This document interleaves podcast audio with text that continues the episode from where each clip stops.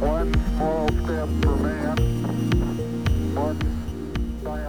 んにちは平田大です。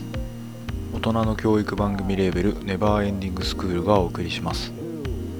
この番組では強くて入卒論と題して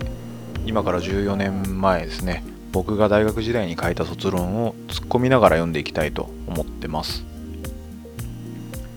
いやあの美大の卒業制作とかだと多くの人に見てもらう機会もあると思うんですけど文学部の卒論ってほぼ書いた本人と教授ぐらいしか読まれないんじゃないかなと思ってるんですね。でまあ僕もあの昔あの画像に詩を乗っけてコミティアで CD にして売ったりしたことがあるんですけどその時は多分3つぐらいしか売れなかったんですよね。でそれ以降ジンとか同人誌を作ったんですけどまあね数十部いけば売れるみたいな感じだったんですけどでも卒論ってそれよりさらに読まれる機会がないんじゃないかと思っててだから言ってみればめちゃくちゃレアな本じゃないかなって気候本ですよね。しかもみんなそれなりに気になっているテーマを頑張って勉強して書くわけで心血注いでるわけじゃないですか。で僕もだから結構みんなの卒論を読んでみたいなって思ってるのでもしあの真似してくれる方がいたら是非一緒にやってほしいなと思ってます。でタイトルのあの強くて入卒論っていうのはあの僕が大好きなスーパーファミコンのロールプレイングゲームのあのクロノトリガーのシステムから来てるんですけど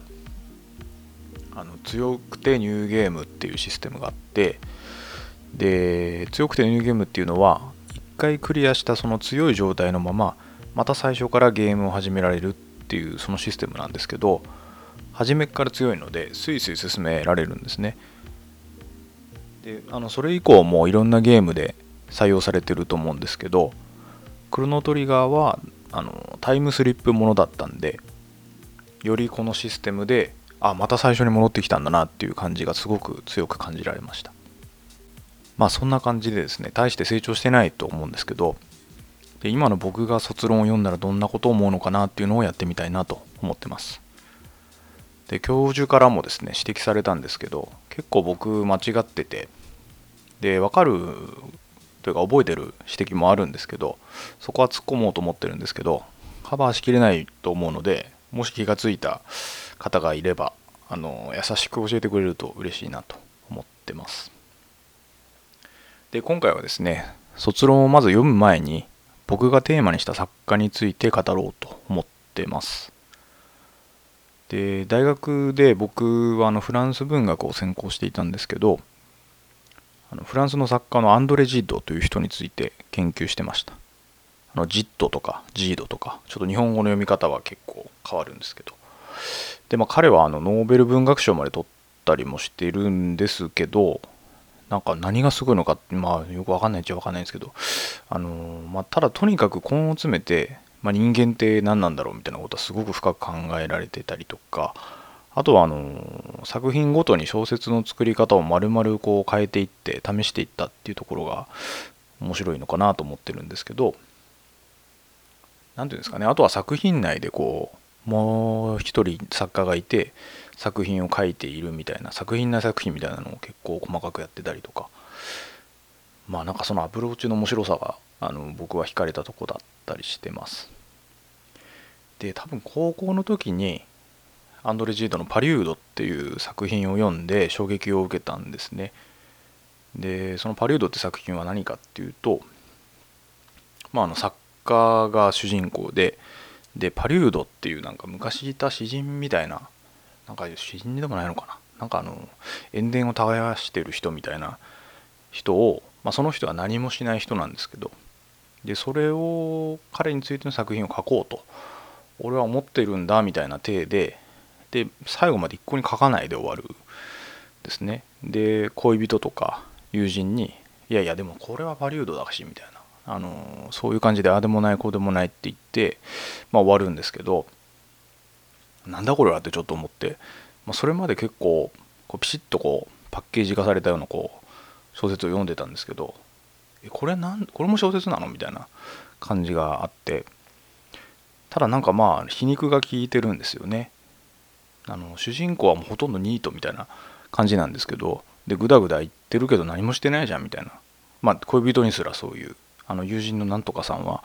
あの働いてるのにあなた全然何もしてないですわねみたいな感じなんですけどいや俺は意味に回収されるようなことはしないんだみたいなへりくつを、まあ、ニートが言うわけなんですけどまあその何かのために何かをするんじゃなくてまあ例えば何かこう大学に行くのはこういい会社に入りたいからだみたいなことじゃなくて学びたいから学べみたいなことなのか、まあ、単純にそういうまあよくわかんないですけど、まあ、そういうスタンスの人だったりすると。でまあそのアンドレ・ジードのその、まあ、テーマというかなんかこうキーワードに一つに無償の行為っていうのがあってそのまあ優勝に対する無償ですけどそのつまり意味に回収されない人間の行為っていうかそういうのだったと思うんですけど、まあ、主人パリウドの主人公はまさにそれをやってると思うんですよね。でもその主人公すら結局変じゃないみたいな感じの皮肉とか風刺になっていてああこれはなんか面白いなって思ったんですよね。それからですねアンドレジットの他の作品も読んでいったんですけど、まあ、一時期ちょっとなんか日本でも昼ドラになっちゃってたんですけどあの田園交響楽っていうあの目の見えないすごい美少女があのなんか神父牧師かの親子とですねあのどちらかと恋をするみたいな感じで葛藤するんですけどみたいなやつとかあとはあのアリサかな？っていうあの、まあ、これも美少女がですねあの主人公と恋をしてるんだけど最終的になんかみたいな信仰と私みたいなとこで悩むみたいな「えー、狭き門」っていう作品とかあるんですけどあの結構そういう時事実はそのキリスト教の信仰とか聖聖あの聖なるの聖の聖聖と、まあ、それに対する自分の欲望みたいなのの葛藤っていうのが結構一つのテーマにあったのかなと。でこれはあのジートが信仰になったあのドイツのトーマス・マンとかにも通ずることだと思うんですけどあとはあのジートはあの誠実っていうのがテーマにあったと思っていてジートもあの女性と結婚はするんですけどなんかこう彼女をすごく神聖視してるというか性欲はもうないんじゃないのみたいな感じで決めつけてそういう声に及ぼうとしなかったりとか。でも一方で外でこう少年愛に惹かれていったりとか。であとはその毎回毎回作風が違うんじゃないのみたいな感じで周りから批判されたりもするんですけどそうじゃないんだって、えー、ジードも言うんですけどそれは結構僕も分かったんですよね。なんかこう結局人ってどんどん変わるし周りも時代も変わるんだから、まあ、かえって変わっていく方が誠実なんじゃないのっていうふうに僕は結構その当時読んだ時から思ってたのであこの人はなんか面白いこと考える人だなっていうのがあの研究しようと思ったきっかけの一つでした。であと文学部のあの教授がですねこれはいいこと教えてくれたなっていうのがあの文学部の役割っていうのは、まあ、文学の役割ですかね、まあ、それはあの自分の内面の真実を社会の真実につなげていくことですっていうふうに教えていただいて。でこれがまさにその誠実っていうことなんじゃないかなって僕は思ってたんですね。あの誠実とか正直っていう言葉に自分がすごく引っかかってたんですけどあそういう表現そのもののなんかこう役割というか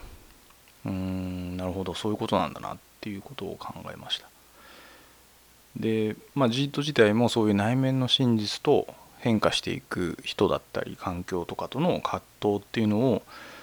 まあ自分自身がそこに苦しんだり考えていったりしていたっていうところもあると思うしそれ自体が作品のテーマになっていたりするっていう方だったと思います。であのアンドレ・ジットの一番集大成ともいえる作品が「偽金作り」なんですけれどもあのジットがそれまで書いている小説もあるんですけどあの唯一自分が書いた小説ロマンとしての小説はもうこの偽金作りだけだっていうようなことをジットが言っててでそれ以外は措置っていう、まあ、茶番とか、まあ、物語みたいなものだと。まあ、それが何でなのかなっていうのが気になったっていうのが一つあったんですけどで、まあ、この偽金作りを僕は卒論のテーマにしてましたでもう一つ気になってたのはそのジットが誠実っていうことを考えながら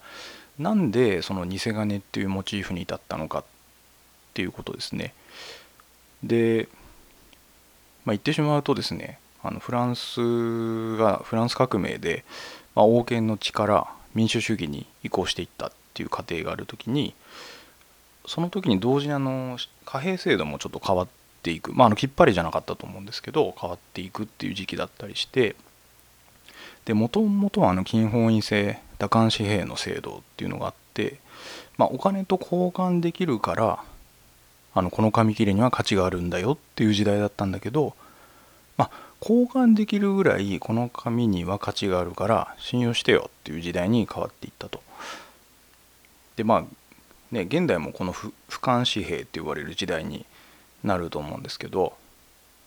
まああの卒論書いた時はまだエディとか電子マネーも出たてぐらいだったんで仮想通貨なんてねなかった時代ですけどでまあちょっと話を戻すとで、まあ、その金本位制打艦紙幣の頃っていうのは王権があの、まあ、政治を担っていると。でその時はお金に王様の顔がプリントとか鋳造されてあったわけですよね。でまさにこれは本物だよ。王様が保証するよっていうことだったんですよね。王の血そのものだったっていう感じなんですよね。お金っていうものが。どんどん発行されていくけど王の分身みたいなものがどんどん発行されていくと。でただ大勢に対するあの信用を持していって、まあ、そういう時代のうねりの中でフランス革命が起こってでその前後からですね貨幣制度が変化していったっていう感じになるんですけど、まあ、どうやらこのジードはこの貨幣制度の変換そういう時期の移り変わりと文学におけるロマン主義とリアル主義、まあ、リアリズムの移行が一致しているんじゃないかとその時期がですね考えてたんじゃないかっていうふうに、えー、まあ誰かが書いてたのかな僕が思ったのがちょっとうろ覚えなんですけどなんかそういう感じなんですよね。その貨幣制度要はお金と交換できなくなった紙が信用を前提に流通し始めていると。でロマン主義っていうのは、まあ、その理想だったりを求めたり、えー、とかまあ、詩のなんかねなんていうんですかねそうもうちょっとうまく説明できないですけど まあそれとリアリズムとかその現実をいかに写実的に、まあ、空とかそうだと思うんですけど描写するかみたいなこと？の意向みたいな感じですよね。でまあなんかそういう王の血が果ててお金というものと紙幣が交換できなくなった。でそれと同時にまあ、何やらこうその文学が追求すべき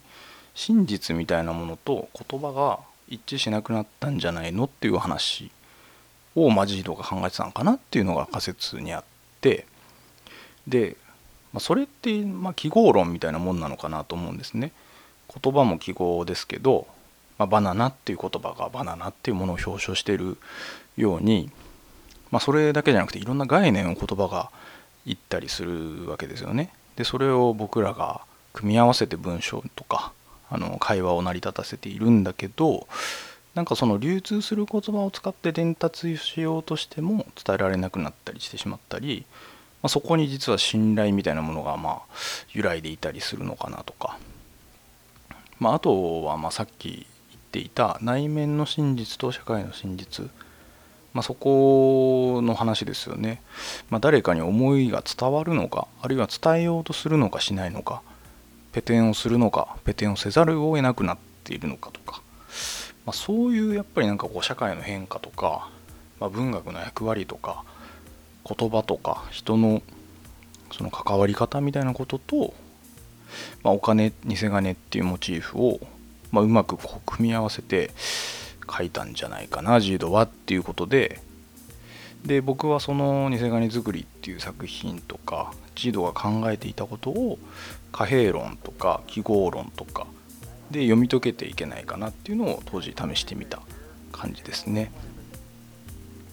でまあすごく大それたこと言ったんですけど成功してるかどうかは全然わかんないですね。あの教授にも本当に間違ったところは指摘されましたしね。まあ、ただ僕はもう書いていてすごく面白かったっていうことは記憶してます。でまあいろいろ最後までこんなんかこういろいろ考えてやってたのであの印刷とか製本もギリギリになっちゃったんですけどただまああのこうまあちょっと自分として期待してるのは、まあ、もう一回読んだ時にさっき言ったようにこう貨幣そのものが今仮想通貨とかブロックチェーンとかいろいろ変わってきてるとかあとはまあやっぱり表現そのものもそうだし、まあ、読み解く僕自身がまあ結構変わったので変わってるはずなのでまあ自分の卒論を読んでみた時に何を思うのかっていうこととうんまあ、意外と実は前の自分もこんなことを考えてたんだなってことに気づけたりとか、うん、あとはまあこの作業を通してその自分の卒論をアップデートできるみたいなことがまさにその強くてニューゲームみたいな感じでできたら僕は嬉しいなと思ってます。はい、なのでちょっと次はですね実際に卒論を突っ込みながら読んでいきたいと思っています。また、え、聞いていただけたら嬉しいです。よろしくお願いします。